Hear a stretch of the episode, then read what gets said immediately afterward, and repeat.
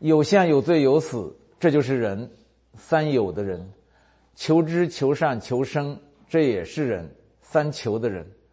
三求呢？中国古人叫求道，因为他们认为真知、至善和永生都在道里。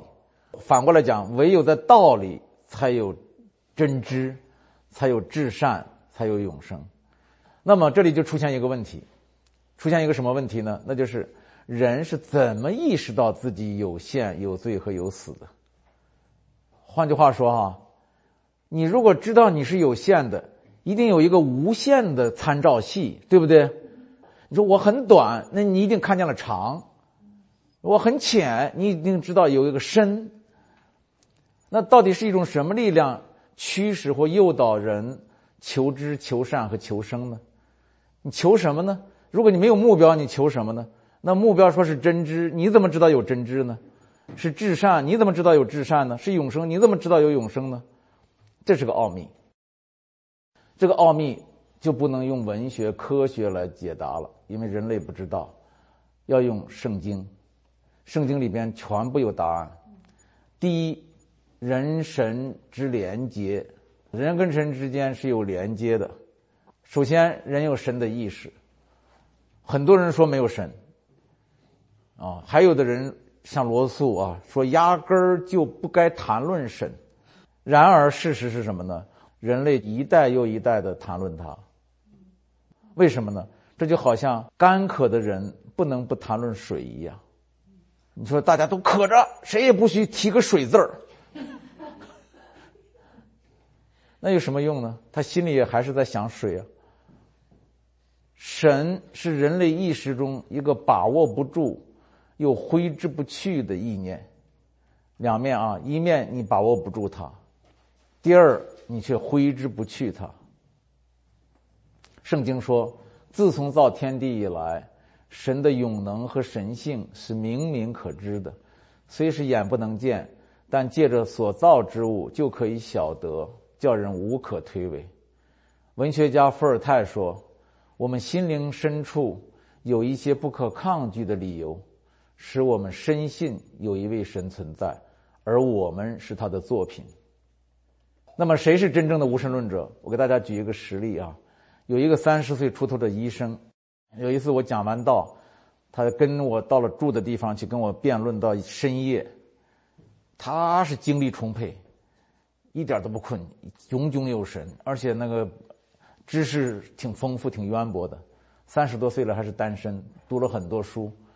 当时我已经精疲力尽了，当时我灵机一动，我就说：“你能不能站起来？”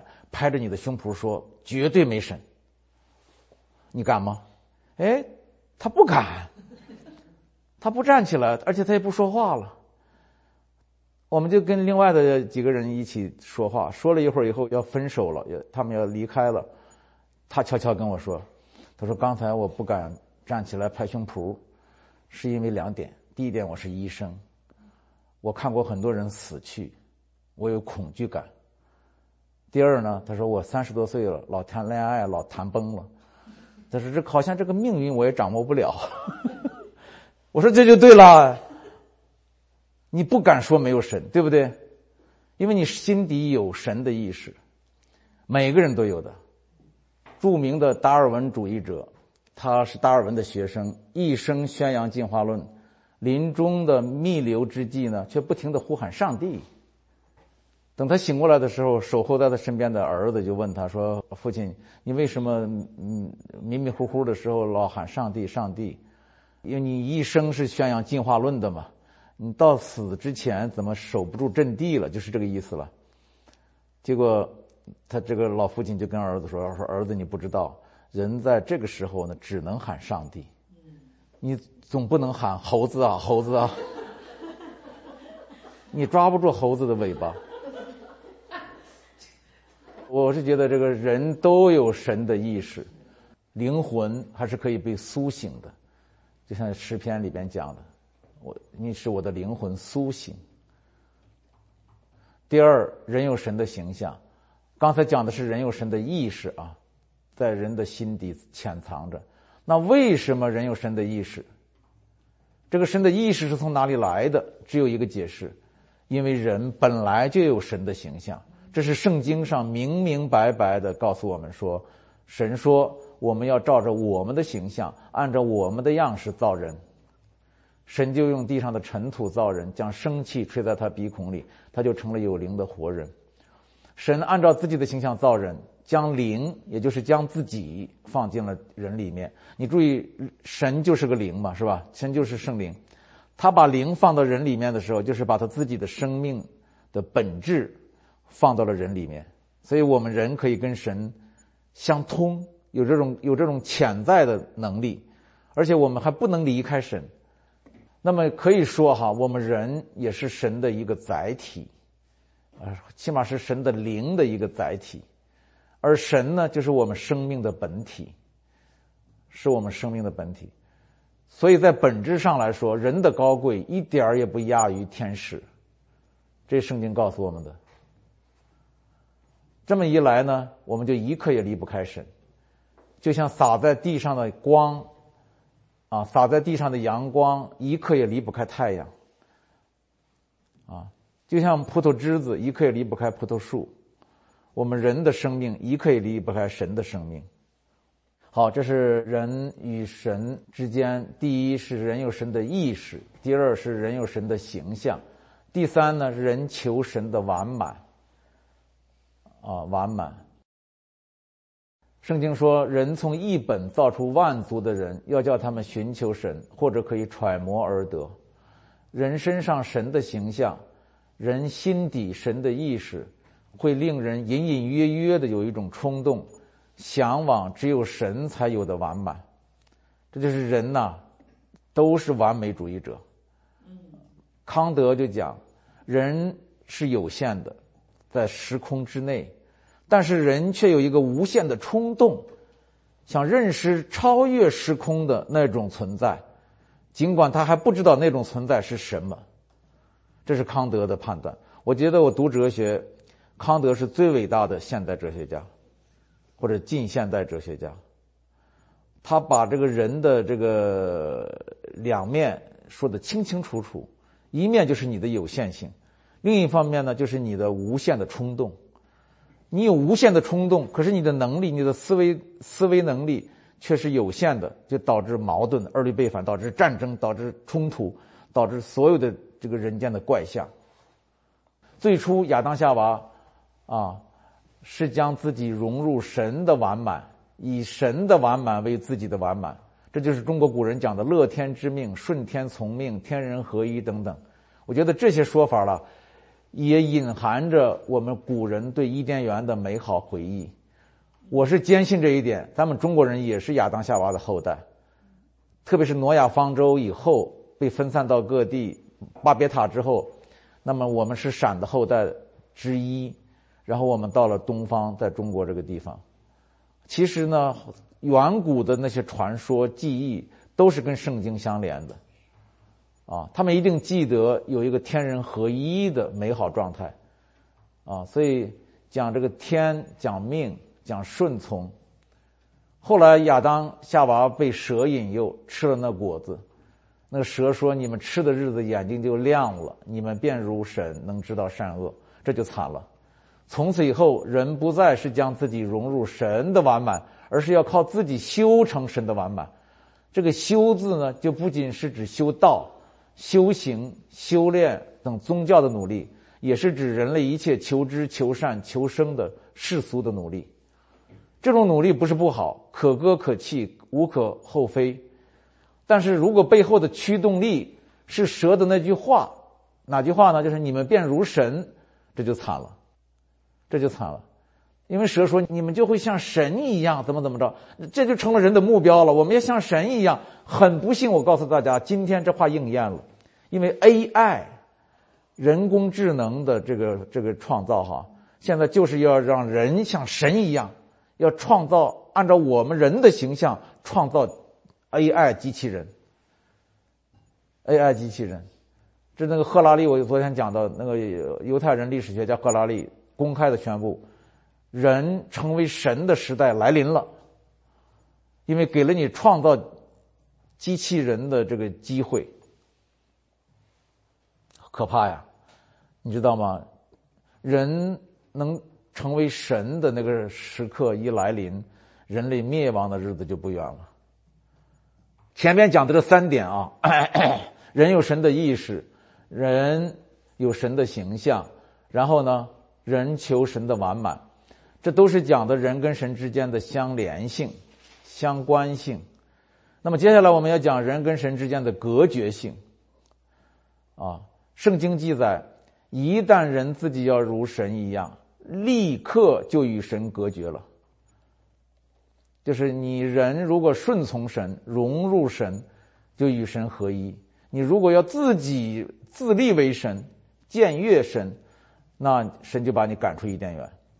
神说：“那人已经与我们相似，能知道善恶，恐怕他伸手又摘生命树的果子吃，就永远活着。”于是。神便打发他出伊甸园，去耕种他所自出之土。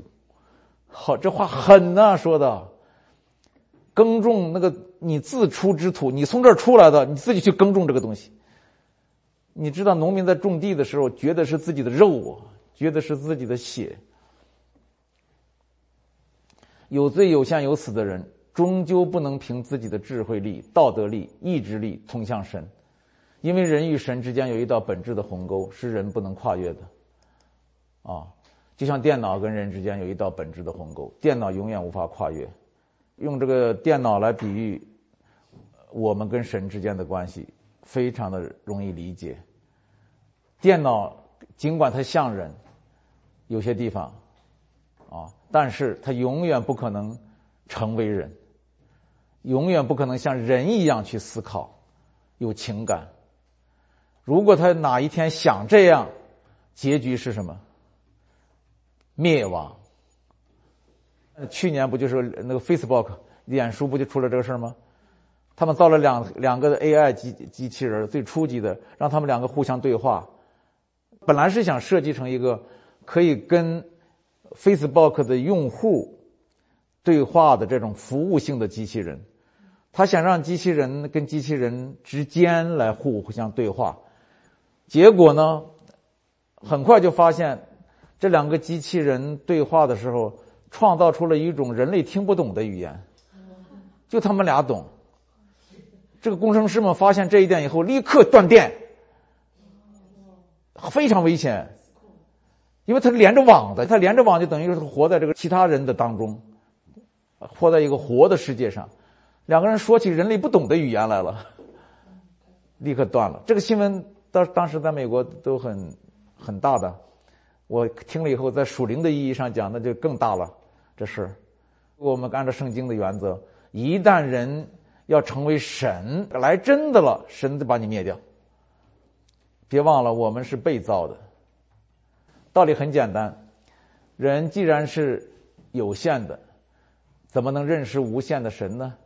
那人既然是有罪的，怎么能达到至善的神呢？人既然是有死的，怎么能进入永生的神呢？如果人非要这样做的话，那结局是自取灭亡。人与神不可逾越的鸿沟，决定了人试图认识神、进入神的种种努力，即使是值得尊敬的，也是徒劳无功，甚至适得其反。适得其反。然后第三点，我来讲一下宗教的追求。因为刚才讲的都是讲普遍的人类的世俗的追求，那么我专门讲宗教的追求。求知、求善、求生而不得，进而求神。所以现在就不不是三求了，是四求了，加了一个求神。求神就是宗教的追求。宗教的追求呢，就像科学、道德、生命的追求一样，是十分可贵的。但是。只是宗教的追求的方法，到头来也落入了以人为本的俗套。刚才我们谈到过，比比如比如说心智的这个追求，就是冥想啊、坐禅呐、顿悟啊、直觉呀等等；行为的追求，就是敬虔呐、克己啊、这个呃圣洁呀等等；还有这个生命的追求，就像苦修苦练、做奇功异能、积德行善等等，保命的追求啊。所有这些追求呢，都是立足于人自己的努力，所以渐渐的宗教就成了一种属人的东西，啊，道德、科学、哲学、医学都有不可替代的功能，宗教的功能也是好的，也是不可替代的。但是必须指出啊，在人追求真知、至善和永生上，宗教也是无能为力的。下面我讲犹太人，第四点哈，犹太人，犹太人自称上帝的选民不是没有道理的，因为他们这个族谱是从创世纪开始，他们的历史就是一部信仰史，他们的英雄都是信心的伟人，他们五千多年中有两千多年没有国家流离失所，但是却没有散落，也没有被同化。他们坚韧、智慧、成就非凡，在人类各民族中仿佛是鹤立鸡群呢。我这个以前讲过的，我今天要讲具体一点哈，就是一千三百万犹太人，不到人类的百分之零点三。然而，从一九零一年到二零零一年一百年间，六百八十个诺贝尔获奖者，犹太人占一百二十八个。这是不可思议啊！约占五分之一。按人口的比例，犹太人的水准是我们其他民族人的水准的一万倍，不是一倍两倍，是一万倍。那不是差一点半点，你没法解释的。其中，物理学奖三十九人。化学奖二十三人，医学奖五十一人，经济学奖十四人，文学奖十二人，和平奖九人。犹太人几乎在一切领域都遥遥领先于人类。杰出的犹太人包括，我给大家念一下啊，这些名字你们那个都知道，但是原来你们不一定知道他是犹太人。科学家爱因斯坦，音乐家门德尔松，画家毕加索，思想家马克思，文学家海涅。心理学家弗洛伊德，演员卓别林，哲学家伯格森、胡塞尔，经济学家大卫李嘉图，科学家卢森堡，外交家基辛格，导演斯皮尔伯格。斯皮尔伯格是现代还活着的，所以我们把他列上。其实，在历史上他不算太，他只是个导演而已嘛。但是导的真不错，他的电影我必看，不是卖座，有有内涵。雅俗共赏，这是，以及量子力学的开拓者波尔和伯恩，原子物理学开拓者费米，欧洲金融巨头这个罗马斯柴尔德，华尔街老板摩根，巨富洛克菲勒，股神巴菲特，这是活着的，钢铁大王卡耐基等等。你们注意，我说了这么多名人，还不包括耶稣。耶稣以后我们回回头再谈，这些人加起来都不如耶稣的分量，这是现实。再看历史，犹太人的历史，神的眼目一直没有离开过犹太人。犹太人有被神称为朋友的亚伯拉罕，有与神面对面的摩西，有合神心意的大卫。神又借着众先知赐给他们完备的律法，对吧？给他们及时的警告、警醒、管教。带领让他们一直看见神的作为，但是我要说的是什么？即使这么优秀的犹太人，即使上帝这么眷顾他们、看守他们，他们依然不能脱离有罪、有限、有死的境界。他们即使这么优秀，是上帝的选民，也一同落在人类的困境中。啊，到今天为止，犹太人还为两件事苦恼着：第一，他们。守不住摩西颁给他们的律法，常常处于神的震怒之中。第二，他们的先知早就已经预言，他们世世代代所盼望的拯救者米赛亚，在他们眼里迟迟不来。这是今天犹太人被这两件事困惑，他们完不成律法，他们等不来米赛亚。其实，第一。他们不需要律法，因为耶稣来了，弥赛亚已经来了，这两件事是连着的哈。耶稣来了，恩典来了，这个不是凭律法称义，乃是凭恩典称义的时代。他们根本不知道。我说这个意思是说，即使最优秀的人，上帝的选民，也陷入绝望，陷入绝境，也不能自救，也得等耶稣来。因为我讲的是耶稣为什么来嘛，对不对？耶稣必须来，神必须亲自来。世俗是一种迷失，宗教也是一种迷失，律法也是一种迷失，犹太人也是迷失，连神的选民都迷失了，谁还能不迷失呢？连神的选民都在日夜在哭墙前面哭泣，谁还能骄傲在那嬉皮笑脸？总结这一章，就是人不能不找神。第一，这是；第二，人找神也是一条死路。那怎么办？真的是，这就是绝境。这就是我们面对的一个大的环境。怎么办？这就像一个小孩子啊，我这么想象的：一个小孩子跟着父亲穿越原始森林的时候走丢了，他不晓得自己身在何方，他怎么努力也无济于事。但是，他心底有一个朦胧的感觉，觉得父亲就在什么地方，正在找他。而且一定会来找他的，这就是人类的光景。